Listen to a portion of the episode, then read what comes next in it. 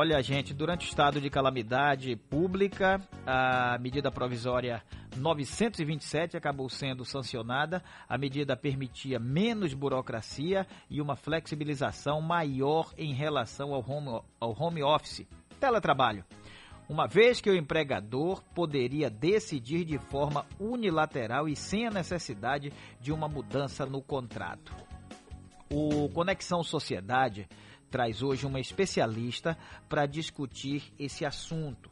Então a gente vai conversar agora com a advogada, especialista em direito do trabalho e membro da Associação Baiana dos Advogados Trabalhistas, né? A gente vai conversar com ela. Catarina Dias vai explicar para a gente um pouco mais se houve ou não mudança. Doutora, um forte abraço, bom dia, tudo bem? Bom dia, Noel, tudo bom? Como vai? Gra... Bom dia a todos os ouvintes. Graças a Deus, doutora. Diante de tanto, tanta situação de pandemia, mas estamos conseguindo levar, viu, doutora? É verdade. Doutora, conta pra gente o que é que mudou, o que é que deixou de mudar, como é que fica essa situação, doutora? Olha, o teletrabalho é uma figura nova que foi regulamentada recentemente pela reforma trabalhista foram incluídos alguns artigos na CLT. Por quê? Porque o teletrabalho, ele é uma espécie do gênero trabalho remoto ou trabalho à distância. Mas o que caracteriza o teletrabalho especificamente é a utilização de ferramentas tecnológicas de comunicação, internet, computador e aparelhos celulares preponderantemente. Ele se assemelha né, ao famoso home office, mas a diferença é que o teletrabalho ele pode ser prestado não só na residência do empregado, como em uma localidade diversa, que não seja a empresa ou o local em que funciona o empregador. Pode ser, por exemplo, no coworking, que são aqueles espaços compartilhados, pode ser, num, de repente, num café, qualquer lugar que o trabalhador ele esteja à distância do local de trabalho, preponderantemente que ele atue fora da sede do empregador. A empresa, doutora, então, ela tem que dar todos os meios, todas as formas, é, facilitar da melhor maneira possível para que o funcionário realize esse trabalho fora da própria empresa? Sim. Existe uma previsão específica na CLT que diz que as disposições relativas à responsabilidade pela aquisição, manutenção o fornecimento dos equipamentos tecnológicos e da infraestrutura devem ser previstas num contrato escrito. Mas, como regra geral do direito de trabalho, quem é, assume o risco da atividade econômica é o empregador. Então, nesse sentido, apesar de terem algumas discussões, de não terem decisões ainda firmes do Tribunal Superior do Trabalho, a regra é que o empregado precisa de um, um aparelhamento específico ou uma coisa extraordinária, uma velocidade de internet, o empregador ele tem que custear aquilo, ele tem que providenciar aquela infraestrutura adequada. E o que é que diz o contrato, doutora? Por exemplo, como é que ele pode ser formulado? A empresa chama o funcionário e diz: ó, a partir de amanhã você vai trabalhar em casa, vou disponibilizar um local, num shopping, em algum lugar para você fazer o trabalho. É assim ou existe um acordo, sentar na mesa para conversar? Como é que funciona? Pronto, existe. Primeiro, o empregado ele pode ser diretamente contratado já para essa modalidade de teletrabalho. Isso tem que estar previsto no contrato individual de trabalho, especificando, inclusive, quais as atividades que serão realizadas pelo empregado. Como também pode o empregado trabalhar na empresa e, por mútuo acordo, a CLT expressa nesse sentido, ou seja, está chegando a um acordo, ele pode ser transferido do regime presencial para o teletrabalho, mas isso também vai precisar ser registrado no aditivo contratual daquele empregado. Ou ainda pode ter a hipótese de um trabalhador em teletrabalho e o empregador querer que ele se é, conversa para o trabalho presencial. Nesse caso, o CLT diz que isso é por determinação do empregador. Veja bem, aí não teremos um mútuo acordo, mas é garantido um prazo de transição mínimo de 15 dias e tem de haver também aquele registro em aditivo contratual dessa mudança. O teletrabalho, home office, já existia, doutora, mas não era assim com tanta incidência, né? A pandemia chegou para mudar tudo isso, né? Exatamente. Existia tradicionalmente a figura do trabalho em domicílio, que é um trabalho tradicionalmente, por exemplo, que era utilizado por costureiras, sapateiros, videiras, pessoas que trabalhavam no seu lar. A diferença que trazida por, atualmente é a utilização dessas ferramentas de comunicação, de informação, que permitem a transmissão em tempo real das informações, do controle e do contato. Isso é que caracteriza o teletrabalho e o home office. Doutora, é, um momento delicado como esse, é, a gente vive a crise financeira e agora, desde o ano passado, vem a crise da saúde.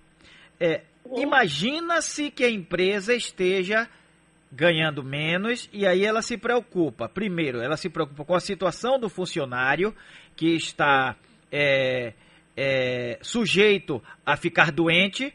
E a segunda Sim. questão, eu pelo menos penso assim, a segunda questão é realmente a questão financeira. A empresa é, tem seus lucros diminuídos. Então, quando ela faz a proposta de teletrabalho, quando ela faz proposta de home office, ela pode também mexer no salário, ou seja, diminuir não, isso não pode acontecer. O, o empregado, ele mantém os mesmos direitos trabalhistas de um empregado presencial.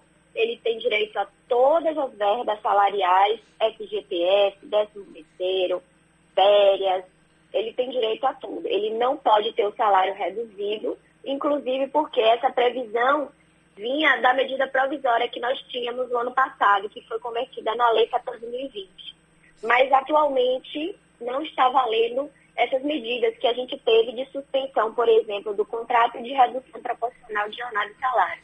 Então, ele mantém essa, essa, esse direito do empregado de receber. O que eventualmente pode mudar, por exemplo, a questão do vale transporte.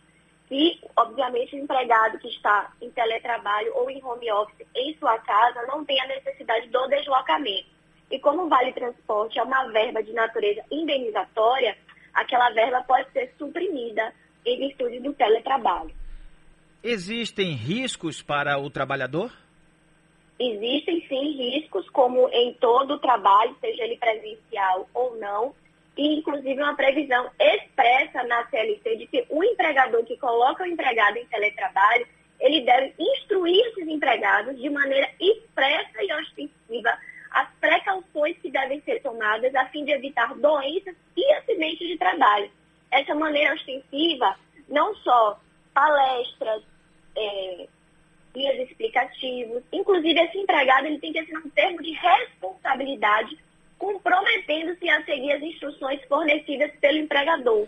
E aí vem aquelas situações, os riscos, né, que atualmente se fala em quem é, trabalha também no teletrabalho e não só as doenças físicas, os acidentes que podem acontecer, acidentes, por exemplo, de ergonomia, de postura, mas as doenças mentais, que hoje é uma grande preocupação, de um modo geral, principalmente também no direito do trabalho.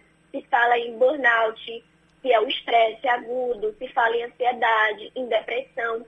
Por isso também se fala atualmente no direito à desconexão, que é vale para o teletrabalhador também, que aquele empregado ter respeitado o seu direito a não estar o tempo inteiro conectado, ele ter o direito a desconectar do trabalho. Estamos conversando com a doutora Catarina Dias, advogada, especialista em direito do trabalho e membro da Associação Baiana dos Advogados Trabalhistas. É, doutora, é, o funcionário, o empregado, ele na empresa geralmente ele está sendo supervisionado de perto ou observado de perto. Em casa, ele pode se sentir mais à vontade e até cometer algum vacilo. Ele também tem obrigações dentro de casa, é sempre bom ele ter isso na cabeça, né, doutora? Sim, é, a responsabilidade do empregado continua, mas como regra, a CLT, o que, é que ela fez? Ela excluiu o teletrabalhador do regime de duração do trabalho. Ou seja, como regra, aquele trabalhador em teletrabalho, ele não tem direito, por exemplo, a fazer horas extras, adicional noturno, aos intervalos.